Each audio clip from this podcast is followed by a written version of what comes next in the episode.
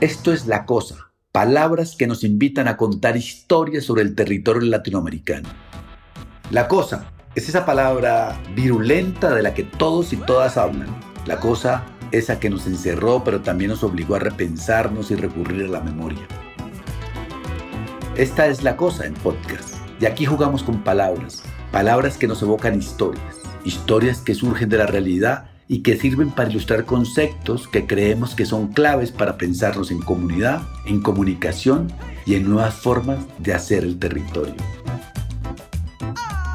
La cosa surge porque en medio de la pandemia, académicos y académicas decidimos reunirnos para intercambiar aprendizajes, relatos y vivencias que hemos tenido a lo largo de los años, pero sobre todo para divertirnos y distraernos del encierro al que nos ha inducido esa cosa virulenta. ¿Por qué? Porque como que a la academia se le está olvidando contar historias y a los académicos se nos ha vuelto costumbre sobreanalizar lo que nos pasa y desconectarnos de la realidad que vivimos. Y ese es el reto de este podcast, reaprender a contar historias sobre el territorio. Bienvenidas y bienvenidos a La Cosa en Podcast.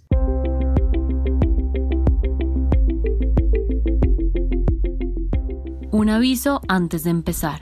El episodio que están a punto de escuchar hace parte del canal de podcast FES Latina, donde también pueden encontrar más contenido producido por las oficinas y proyectos FES en América Latina y el Caribe. Nos ayudarían mucho si lo recomiendan y lo comparten. Lo pueden encontrar en Spotify, Apple Podcast, Google Podcast y demás plataformas que usen. Muchas gracias. La Cosa Podcast hoy nace de una palabra, protesta, que se convirtió en otra, paro, que fluye a otra mejor, sueños. La cosa de hoy es el estallido social colombiano 2021.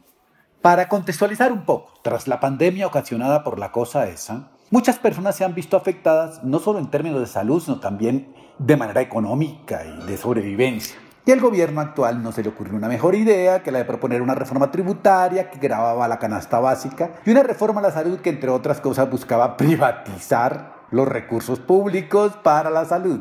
La gente claramente no aguantó más y salió a protestar. Y la respuesta que encontraron fue la represión y la violencia. Es por esto que en muchos puntos del país sigue habiendo, al momento de grabar este episodio, protestas y movilizaciones en oposición a este gobierno y a este modelo de sociedad. Sin embargo, hoy no vamos a hablar del paro en todos sus aspectos, hoy nos vamos a enfocar en uno muy particular, los sueños.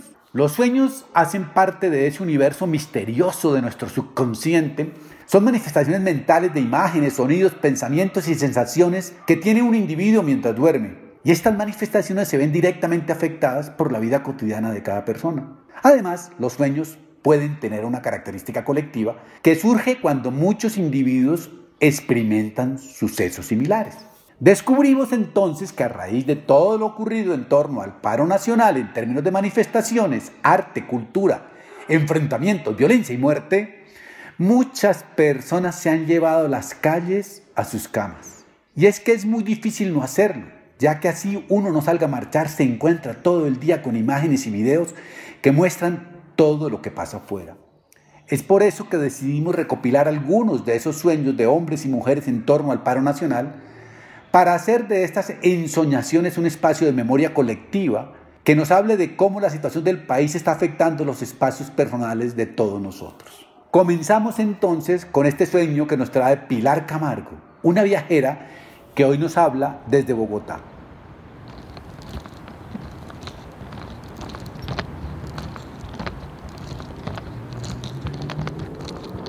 El sueño se supone que yo llegaba a un hotel, no sé en qué ciudad, yo llegaba con una maleta de ruedas, pero una maleta muy grande. Lo que pasó es que cuando yo llegaba al hotel, los que estaban atendiendo era gente como vestidas como los del SMAD. Entonces yo pregunté, pero esto, perdón, ¿esto es el hotel? Sí, sí, claro, este es el hotel. Pero ¿y dónde está la gente? Pues nosotros somos gente, contestaron. Entonces yo no, no, los, los, el recepcionista, el botones. Ah, es que usted no sabe que estamos en paro. Y yo, sí, sí, señor, claro, pero, pero los del hotel están en paro. No, no, no, los del hotel sí están en paro, pero lo que pasa es que todos son vándalos. Y entonces nosotros decidimos que los teníamos que desalojar. Y yo, ¿a los del hotel? Dijo, sí, señora. y hablaban así como hablan así los, los tombos. Entonces, yo dije, no, no, no, que aquí hay una confusión, necesito inmediatamente hablar con el gerente general de este hotel. Y entonces coge el teléfono el tombo. Mi general, capitán, como se llame, la, aquí la civil, una civil la necesita. Y yo dije, no, no, yo no pedí por su capitán o su general, yo pedí por el gerente del hotel. Total, llegó el generalote vestido, ya no era como, el tipo no era como el SMAT, sino como un militar de alto grado y me dijo que, que no, que, que sí, que, que, que, cuál era el problema. Y yo le dije que por qué el ESMAD estaba en el hotel. Dijeron que porque había muchos infiltrados extranjeros y que ellos necesitaban el control y que además yo de dónde era. Y yo dije, no, mierda, ¿cómo así? O sea, pues, ¿cómo así? ¿A usted qué le importa? Esto es un hotel, ¿no? Entonces yo me puse muy nerviosa y dije, ah, bueno, bueno, bueno, yo, momentico, tranquilos todos, yo me voy al baño. Y yo dije, tengo que salir, tengo que escaparme, tengo que irme porque aquí me van a desaparecer así como desaparecieron a todos los del, los del hotel. Y me metí por una puerta, pero nunca dejé la maleta. La puerta era llena de cosas y había otras puertas y había había que subir muros y unas ventanas súper estrechas y yo me metía por las ventanas y con la maleta forzaba para que la maleta pasara por entre, por entre los huecos.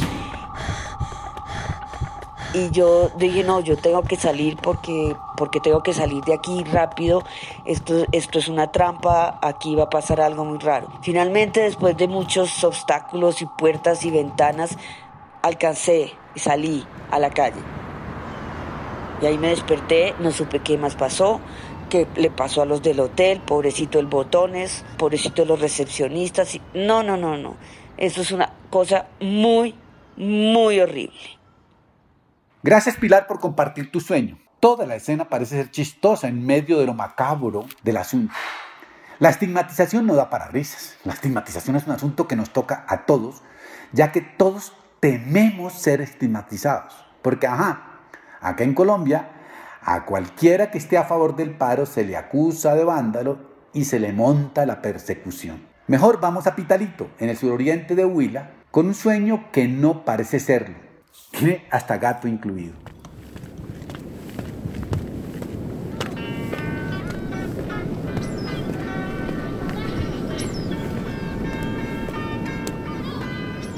Pitalito Huila, el lugar donde nací. Sus calles estaban exactamente iguales como cuando las dejé hace 12 años, sin pavimento, algunas rejas de madera en las casas para que no salieran a jugar los pequeños y uno que otro árbol asomado. Mateo, un amigo, estaba conmigo en mi casa de aquel entonces. Charlábamos acerca de algún asunto banal cuando escuchamos unos ruidos aterradores.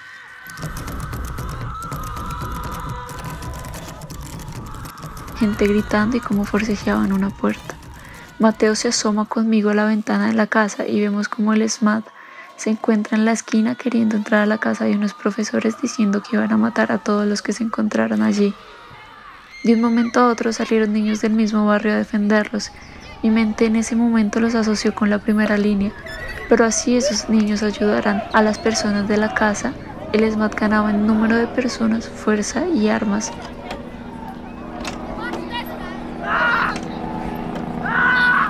Mientras yo estaba escondida y callada detrás de la misma ventana por donde veíamos pasar todas esas atrocidades, Mateo comenzó a decir de forma desesperada, ¿por qué nos está haciendo esto el Estado?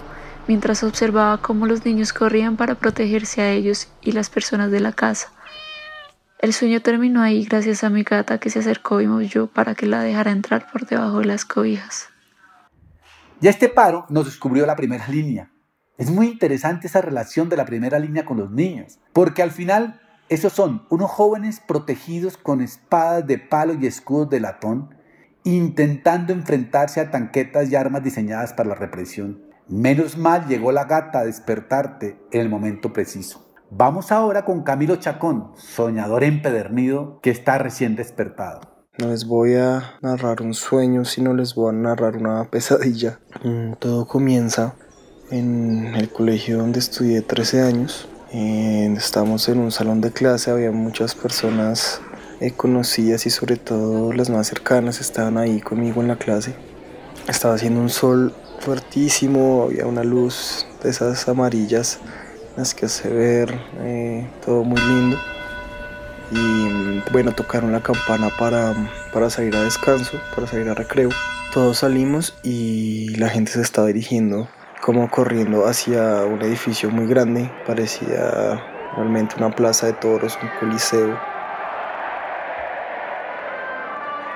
con unos arcos lindísimos. Entonces eh, yo les dije a todos que fuéramos pues allá al coliseo a ver qué era lo que estaba pasando. Y fuimos caminando y cuando llegamos estaba la gente como golpeando unos toros y eran muchas personas, había gente conocida y que le estaba pegando los toros y mm, nosotros, yo y, y, con mis demás amigos nos indignamos, intentamos como parar esa acción violenta, pero la gente seguía con el espectáculo, la gente seguía gritando y, y como pasándola muy bien. Entonces por eso, eh, en reacción a eso, un amigo que sabe tocar guitarra sacó su guitarra.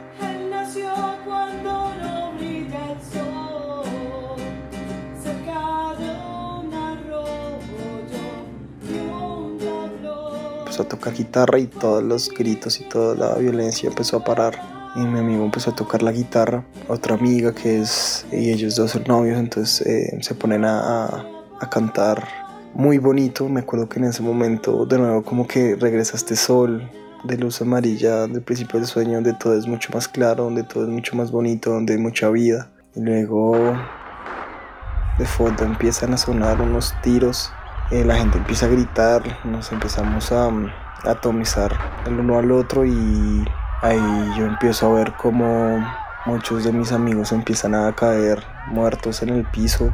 Eh, de fondo empieza a sonar una voz. Nadie se nosotros, todos van a morir. Se repetía una y otra vez. Nadie se salva de nosotros, todos. Yo corría, yo como que al parecer era el único que me sabía como por dónde esconderme, por dónde desviarme toda la gente estaba disparando.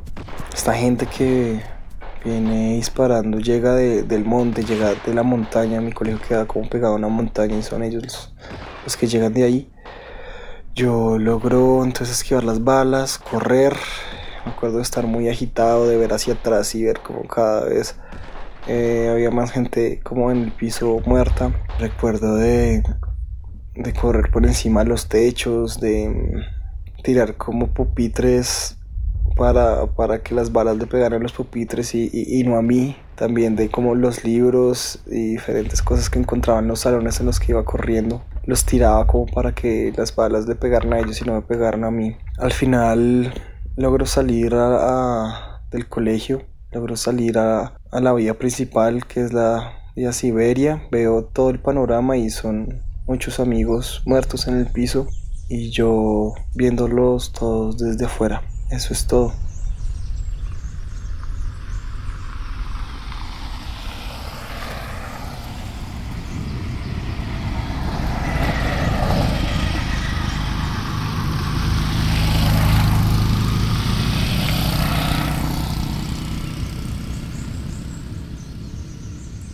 Qué terrible. Es como una mezcla entre la película La Purga y la realidad. Algo que, como dijimos al principio, vemos repetidamente en videos que circulan por las redes sociales desde muchas ciudades y municipios del país. Aquí está muy presente una relación entre los toros y la persecución a los jóvenes. Imágenes que comparten la indefensión de las víctimas. Todo esto en contraposición a la música y el arte. Muy fuerte el sueño de Camilo. Bueno, ya que estamos en, en cosas fuertes, vamos con las pesadillas. Este fue el sueño de Antonia Roda, una pesadilla.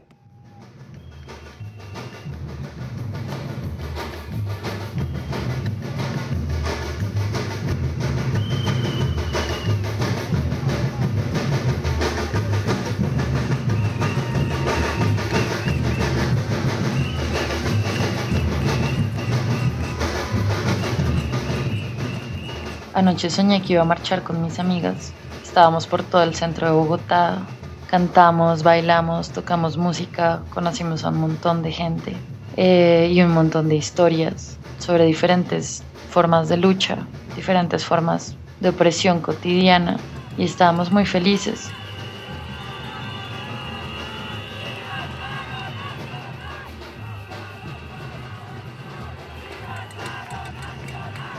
De repente todo empezó a ponerse rarísimo y una de mis amigas me dijo, Toña, están empezando a estallar muy duro y se escuchaban los estallidos como a lo lejos, mejor vámonos. Eh, nos despedimos de nuestras amigas y caminamos hacia el norte y poco a poco se iba disolviendo como todo el ambiente de marcha. Acabamos llegando a una casa rarísima y nos encontrábamos con una profesora que nos ha apoyado mucho durante este tiempo de paro y hablábamos sobre toda la gente que habíamos conocido, sobre todas las historias que habíamos escuchado y, todo el dolor que sentíamos, pero también la fuerza.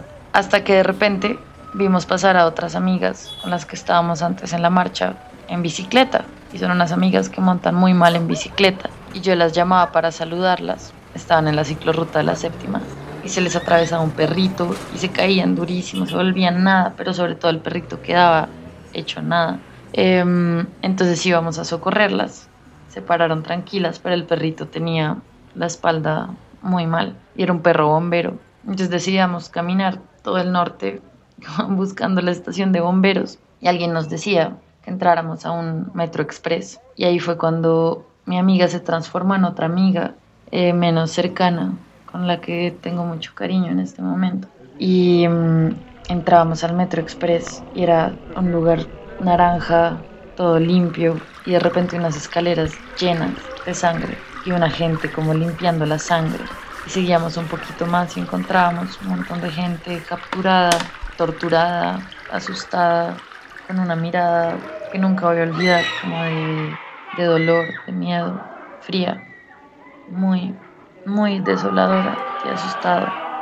Y había unos hombres de civil muy paracos, como amenazándolos y con mirada de muerte. Y mi amiga y yo tratábamos de, pues, de buscar la salida y el Metro Express se volvía cada vez más recoicudo y cada vez más lleno de, de dolor y de sangre y de encubrimientos rarísimos. Eh, terminábamos encontrando la salida y había como un guardia que no nos quería dejar salir y tuve mucho miedo, estaba como, me van a desaparecer, me van a hacer algo, me van a violar, quería proteger a mi amiga, no sabía qué hacer y miré al guardia y le di algo.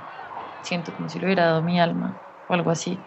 Pero algo dejé en ese Metro Express y nos dejó pasar. Pero después de eso me sentí muerta.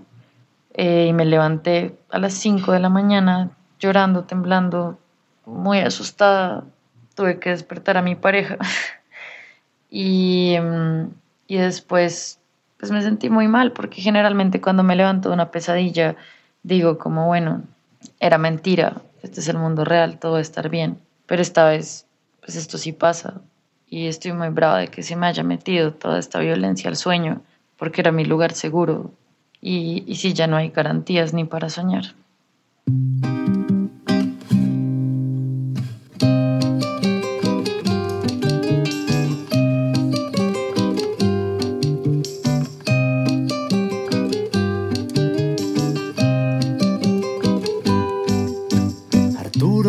Salgas te grita papá, porque esta es la noche de la oscuridad. Se vienen los tombos, los brujos también. Arturo no salga a salir para qué. Que no se mueran mis hijos, esa es la oración.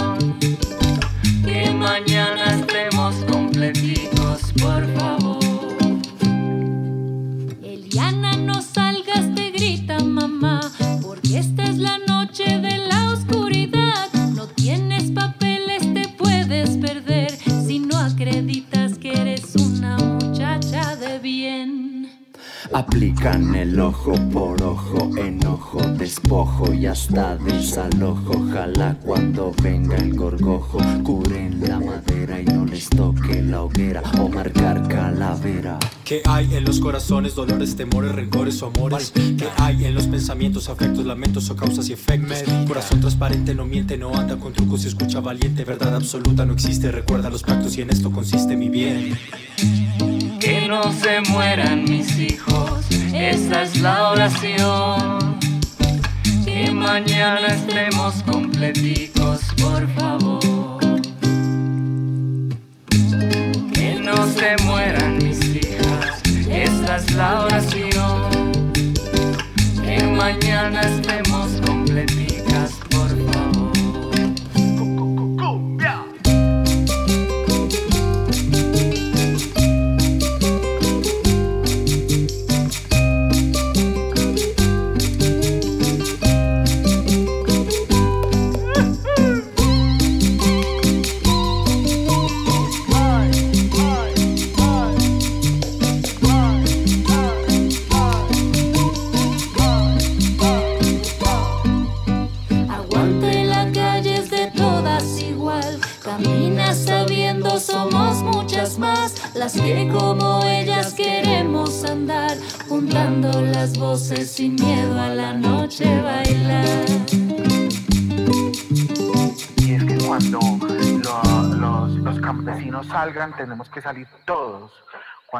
sectores LGBT salgan, tenemos que salir todos. Cuando salgan las mujeres, tenemos que salir todos y todas. Qué poderosa canción la de Aristi. Es un sentimiento compartido, ese de querer que mañana estemos completicos. De nuevo, desde el arte, el baile, la música y el cuerpo se ven las manifestaciones políticas de resistencia frente a todo lo que está pasando. El siguiente sueño va por parte de un defensor de derechos humanos que ha hecho acompañamiento durante las marchas y se ha tenido que enfrentar a varias situaciones de violencia por parte del SMAT, el Escuadrón Militar Antidisturbios, la gran pesadilla nacional.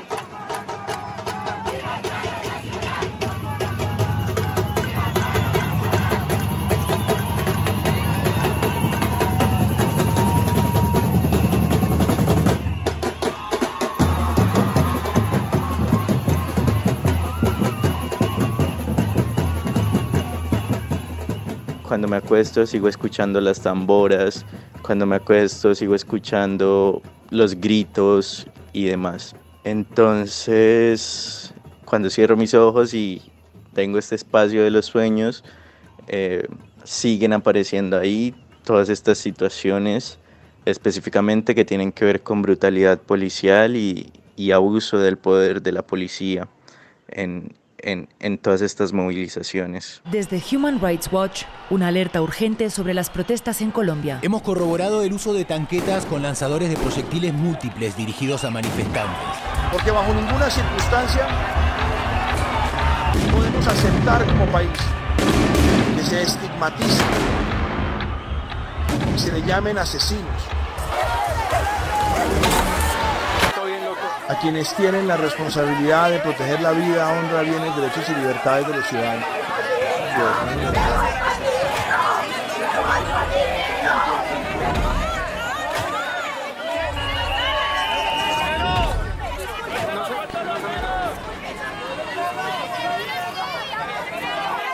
¿Qué? ¿Ese es el arma? ¿Qué? pucha! ¡Está disparando!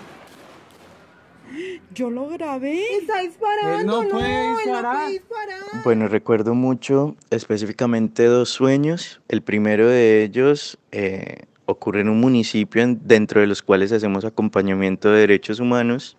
Días anteriores ocurre un suceso dentro de ese municipio que particularmente me marca demasiado y fue que al compañero que tenía asignado ese día lo capturan arbitrariamente, lo torturan y lo judicializan eh, la Policía Nacional pues por la defensa de los derechos humanos, aún diciéndoles es un defensor de derechos humanos, eh, pues algo que ellos omiten o realmente no lo omiten, sino que hace parte de toda esa estigmatización que tienen las instituciones hacia los defensores de derechos humanos.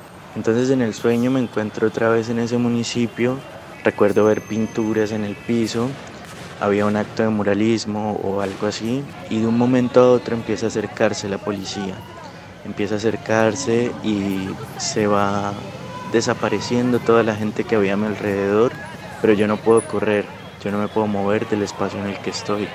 Entonces este grupo de policía sigue acercándose en círculo, pues en, en una cantidad considerable. Yo estoy solo y ellos me siguen acorralando. Todo a mi alrededor empieza pues a ponerse blanco y ellos siguen acercándose en algún momento siento que era como si mi alma saliera del cuerpo y intentara escapar de, de, ese espacio y podía ver desde arriba que no era solo la cantidad que yo lograba ver, sino que realmente ya todo alrededor era solamente policía y SMAT encerrándome y dejándome ahí encerrado. Entonces ahí me despierto.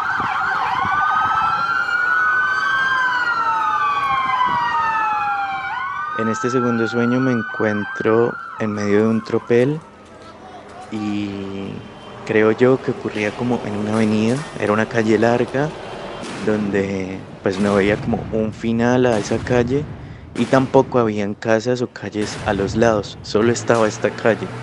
Eh, el resto era blanco traslúcido también, eh, otra vez creo que es como una constante. Y llegan unas tanquetas del ESMAD donde se estaba generando eh, el tropel. Entonces llegan estas tanquetas, empiezan a tirar gases, empiezan a tirar aturdidoras y se meten con toda, a toda velocidad a atropellar gente. La gente está corriendo ya de vuelta, demasiada gente, yo veo demasiada gente, les digo que por favor no den la espalda y pues todo este tipo de indicaciones que se dan a la gente pues para evitar el mayor número de heridos posibles y estas tanquetas vienen a toda velocidad, van atropellando gente y lo que yo veía era una masacre realmente. Eh, todo era muy sangriento y yo doy la espalda, empiezo a correr y ya a tratar de salvarme de esas tanquetas. Cuando yo doy la espalda, en un momento esta calle empieza a tener árboles a los lados y recuerdo el momento en el que estoy grabando y el SMAT me tira directamente a la cara. Cuando me tira eh, lo que me haya tirado a la cara, porque yo solo veo el disparo, que sale el disparo, la ráfaga y me golpea en la cara. Ahí me levanto. Y solo queda el silencio, ese silencio del Estado contra los ciudadanos, esa guerra decretada contra los pobres, el pueblo, las mujeres, ese silencio indolente ante las víctimas de parte del que dice gobernar. Sigamos en la pesadilla. El siguiente sueño es de Mariana Pedraza y nos habla un poco sobre el cinismo y la arbitrariedad del gobierno nacional a la hora de tomar decisiones frente al paro. Yo soñé que estaba con una amiga que se llama Raquel en una marcha.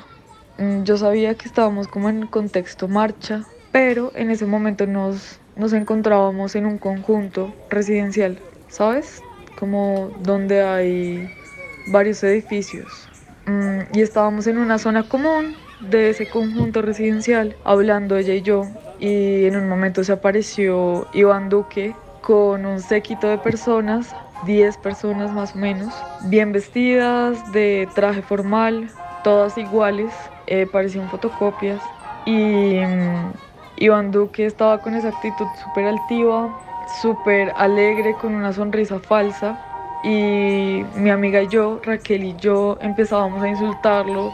Estábamos demasiado ardidas, furiosas de su tranquilidad, de su risa tranquila, irónica, mientras pasaban todas las muertes, todas las masacres en Colombia. Estábamos muy, muy, muy furiosas y fastidiadas. Y el man nos miraba como con una sonrisita de malicia y nos hablaba como si no pasara nada, con una tranquilidad que daba espanto. El caso es que algo nos habló, no me acuerdo, interactuó con nosotras y ya se iba a ir. Y antes de irse, eh, hizo una seña como para que sus guardias nos notaran. El resto de gente que iba con él se fue y se quedaron aproximadamente ¿qué? dos o tres personas y nos, nos cogieron, nos, nos encerraron en bolsas, nos metieron en bolsas negras gigantes y nos alzaron como bultos de papa eh, entre dos y nos llevaron a otro lugar a torturarnos. A continuación, se dirige a ustedes el señor presidente de la República. Quiero reconocer el trabajo conjunto de nuestra fuerza pública con los alcaldes y gobernadores y también con todas las autoridades a lo largo y ancho del país para garantizar el orden público. Eso es lo que recuerdo. Muchos nos hemos preguntado durante estas movilizaciones quién dio la orden. Mariana soñó con esa orden macabra por la que todos temen al salir a la calle. La respuesta es yo no me hago cargo. El que dice ser el presidente dice yo ordeno, pero con las muertes no se hace cargo. Raro eso de ordenar y no responder. Mejor vayamos con Lilibet Carrillo, que nos trae un sueño de estar en marcha y querer correr. Esta historia va acompañada de un fragmento de un paisaje sonoro sobre el paro nacional grabado y editado por Nicolás Gutiérrez García y titulado Un día.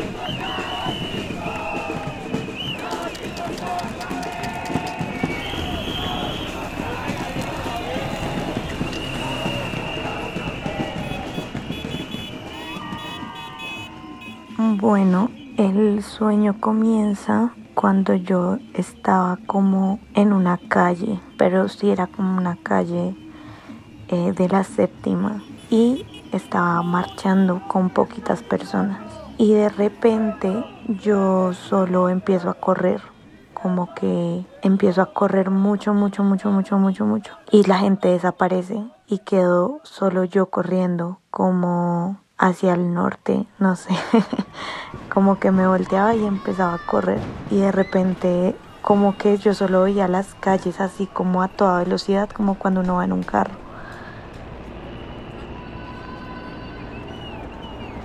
Y mm, mientras corría, a mi lado empezaban a aparecer gases lacrimógenos por todo lado, como un bombardeo de gases lacrimógenos.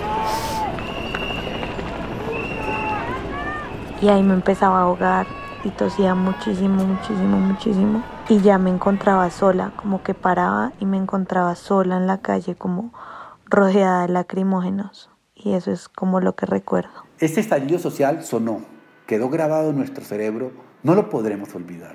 Esperemos que tanto activismo, luchas, ciudadanos, mujeres, afros, indígenas, jóvenes en la calle, sirva para unos otros futuros. Por eso Santiago Córdoba nos trae su sueño que tiene lugar algunos años en el futuro.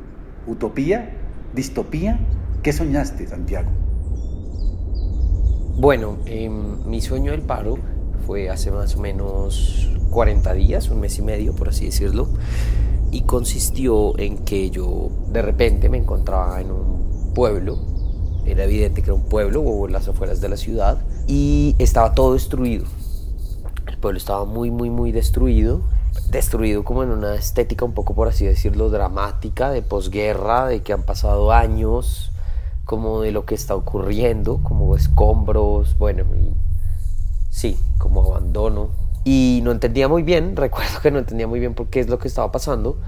Y me encontraba con una prima mía, que es una prima que ha estado muy activa en las redes sociales por todo el tema del paro nacional, con imágenes y todo esto. Y pues esto yo supongo que se me metió al sueño, y ella era la lideresa de este pueblo, se convertía en una lideresa y me contaba que el paro, pues al parecer ya habían pasado muchos años de paro, el paro siguió por años, y ella era la lideresa como de uno de los pueblos que decidieron seguir como con el paro, el paro cambió como su metodología, el paro ya dejó pues en este hipotético lugar de ser como centralizado se descentralizó, las protestas en las ciudades acabaron, la gente se fue a los pueblos al parecer. ¿Dónde estuvo regalando mercados en el campo, en la población? ¿En dónde estuvo?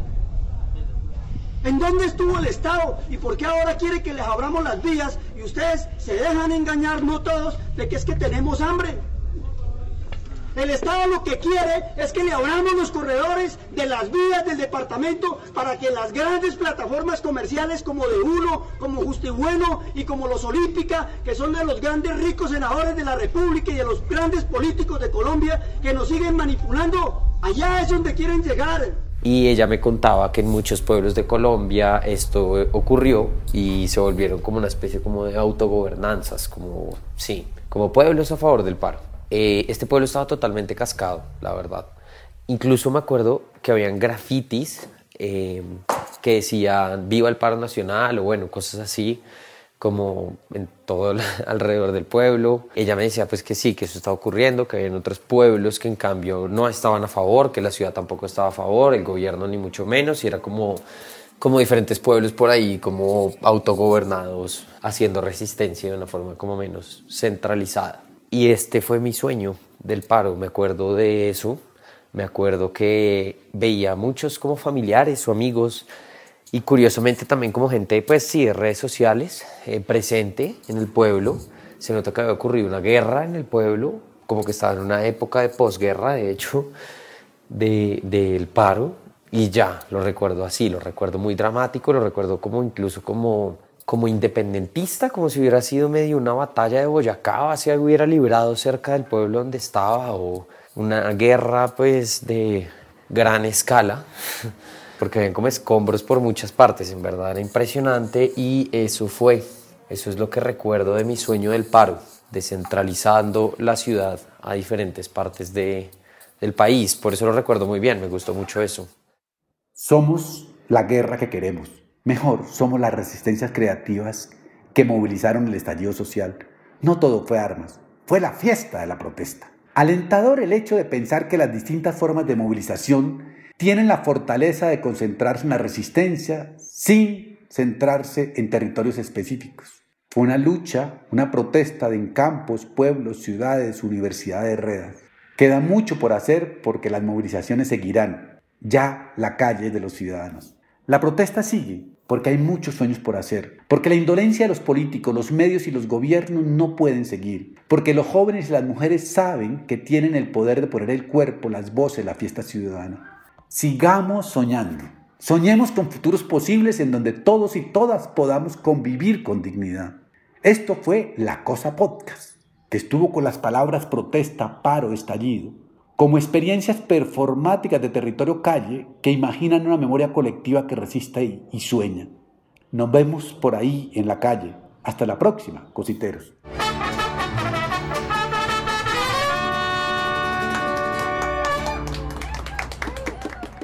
Este podcast fue producido por FES Comunicación y Tembe Laboratorio Sonoro.